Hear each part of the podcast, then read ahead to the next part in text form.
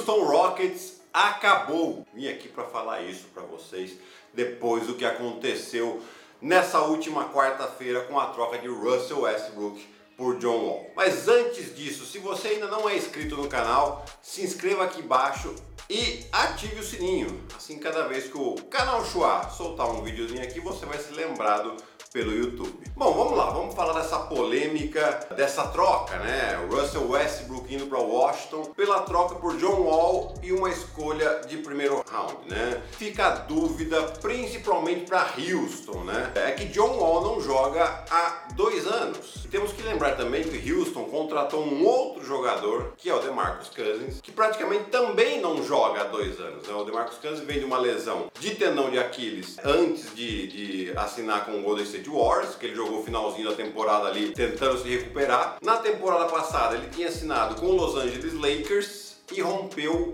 o ligamento do joelho. Né? Então, outro jogador com um histórico de lesões graves. Então, Houston vai colocar esses dois jogadores em ritmo. Eu ainda acho que a equipe tem bastante talento né? Se a gente pensar que tem o James Harden, cestinha da temporada passada, caiu uma caneta, vocês ouviram um barulho aqui, mas tá tudo bem. O James Harden, cestinha da temporada passada, também teve o rumor de que possivelmente ele tinha pedido uma troca, né? O Russell Westbrook a gente sabia que tinha pedido, já conseguiram encaixar numa troca até que ok, vai, mas você vê que não exigiram tanto assim, né? Pegaram um jogador que tá parado há dois anos, o, o John não joga desde dezembro de 2018. Né? Então vai começar a temporada aqui com dois anos certinho. Mas o grande dilema aqui para o técnico Stephen Silas, que acabou de assinar no lugar do Mike D'Antoni, vai ser tentar fazer o James Harden jogar menos com a bola na mão. Por que disso? Porque a gente já sabe que ele, muito tempo na bola na mão, ele vai ser o cestinha da temporada. Beleza. Mas Houston não vai muito longe. Né? Já foi provado que não funciona tanto assim para time que quer conquistar título, né? E ele estava no melhor sistema de jogo possível para ele para jogar dessa maneira, que era com o Michael D'Antoni, deixar a bola na mão dele, faz o que você quiser. Ele, com o talento dele, faz os pontos, mas o time não ganhava no final da temporada. Então é esse o dilema. Então para que também? Para encaixar o John Wall. Vamos lembrar de novo. Antes do John Wall tava o Chris Paul e o Russell Westbrook. E você vê que eles não ficavam tanto com a bola na mão, a bola ficava com o James Harden. Esse é a, a, o ponto chave. Você deixar um pouco a bola com o John Wall, a bola ir um pouco também pro DeMarcus Cousins, poste baixo, fazer um jogo de pink and roll, uma bola rodando um pouco mais. A equipe do Houston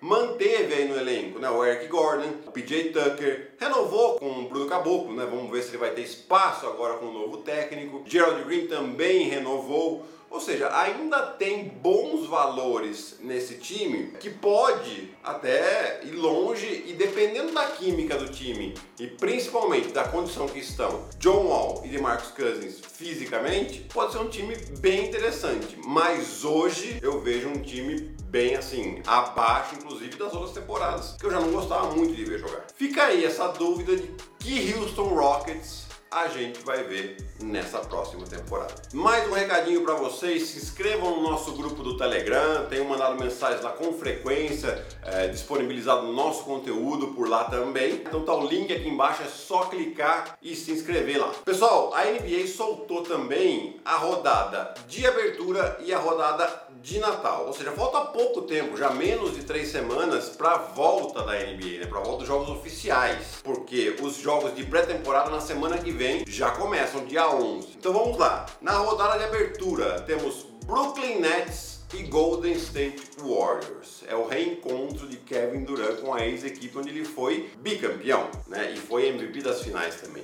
E o segundo jogo, o clássico de Los Angeles entre Lakers e Clippers. As duas uh, equipes fizeram algumas modificações importantes, mas os jogadores chaves continuam. Anthony Davis assinando a renovação.